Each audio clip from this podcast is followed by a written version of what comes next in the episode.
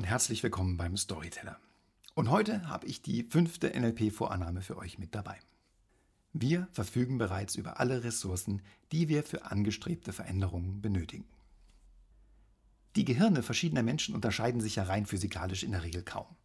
Und da stellt sich dann schon mal die Frage, warum der eine etwas kann, was der andere nicht kann.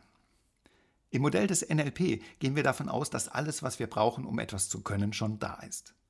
Der Grund, warum der eine es kann und der andere noch nicht, ist, dass letzterer noch nicht weiß, wie es geht. Beim NLP geht es ohnehin sehr viel darum, wie jemand etwas macht, welche Strategie dem Können zugrunde liegt. Das war auch die Geburtsstunde des NLP, als in den 1970er Jahren Richard Bentler und John Grinder sich die Frage stellten, was hinter dem Können Einzelner steckt. Sie haben sich in Folge mit wahren Meistern ihres Fachs beschäftigt und diese intensiv studiert, diese modelliert. Und das, was wir im NLP als Modellieren bezeichnen, ist einfach gesagt herauszufinden, wie es jemand macht, was die Geheimzutaten des Erfolgs sind. Nur leider sind die größten Meister nicht immer die allerbesten Lehrer. Sie können es halt einfach. Aber vielleicht kennst du das ja auch. Vielleicht hast du die ultimative Rückhand beim Tennis oder du schlägst den Golfball weiter als jeder andere. Oder du spielst fantastisch Klavier oder Geige oder Trompete. Oder du behältst die Nerven beim öffentlichen Reden, wo andere im Lampenfieber verglühen oder im eigenen Angstschweiß ersaufen. So, dann erklär mir doch bitte mal, wie du es machst. Hm, gar nicht so einfach, oder? Du kannst es halt einfach, richtig?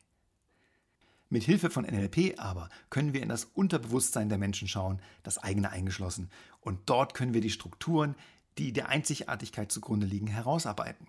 Und mit diesem Wissen, mit der Kenntnis dieser Strategien, die zum Erfolg führen, ist es dann auch jedem anderen möglich, das Gleiche zu lernen und schlussendlich auch zu können. In einem Beispiel, von dem Richard Bentler erzählt, geht es um eine Schülerin, die sich mit dem Buchstabieren schwer tat. Er stellte ihr nur ein paar kurze Fragen darüber, wie sie das anstellt, dass es mit dem Buchstabieren nicht klappt. Dabei stellte sich heraus, dass sie eigentlich eine sehr gute Strategie hatte. Sie stellte sich nämlich die Worte und ihre richtige Schreibweise vor ihrem geistigen Auge vor. Das Problem war jedoch, wie sich herausstellte, dass die Buchstaben alle schwarz waren. Und der Hintergrund leider auch.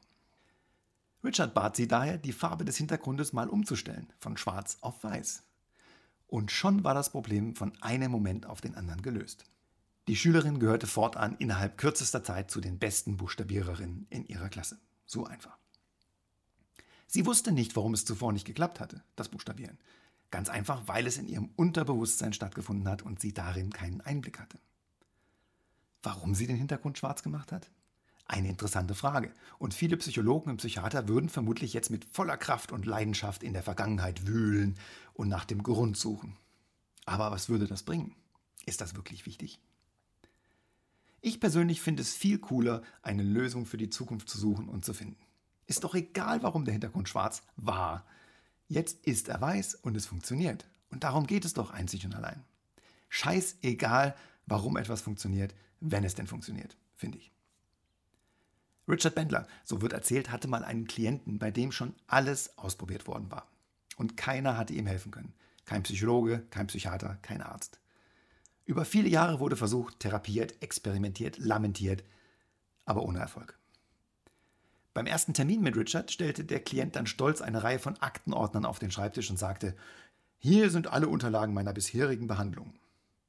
Und was hat Richard gemacht?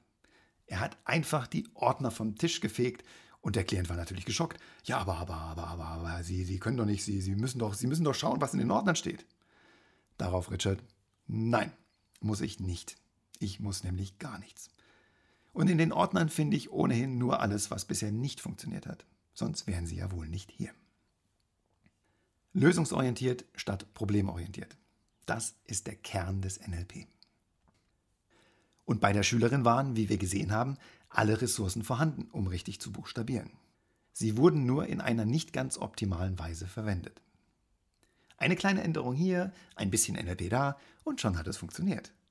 Und darum geht es beim neurolinguistischen Programmieren in die eigene Welt oder die von anderen eintauchen und dort helfen, die vorhandenen Ressourcen einfach besser zu verdrahten. Um Wahlmöglichkeiten zu erzeugen, um Blockaden zu lösen, Ketten zu sprengen, Mauern einzureißen, Neues zu lernen und zu meistern. Und das ist dann der Beginn der persönlichen Freiheit. Hashtag können statt müssen.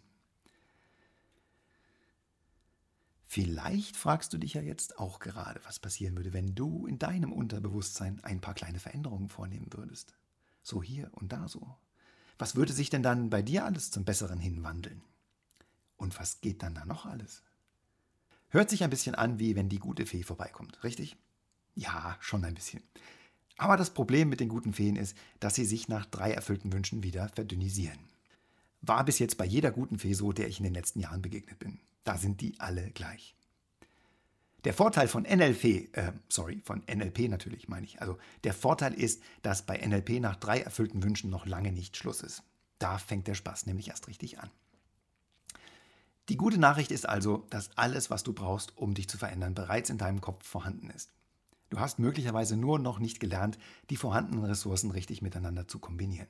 Und genau dabei kann dir NLP ganz einfach und nachhaltig helfen. Lass uns doch mal gemeinsam einen Blick in deinen Ressourcenbaukasten werfen. Im Rahmen eines Einzelcoachings oder bei einer NLP-Ausbildung. Ich bin fest davon überzeugt, dass das eine spannende Erfahrung für uns sein wird. Bis denne und bleibt gesund, euer Storyteller.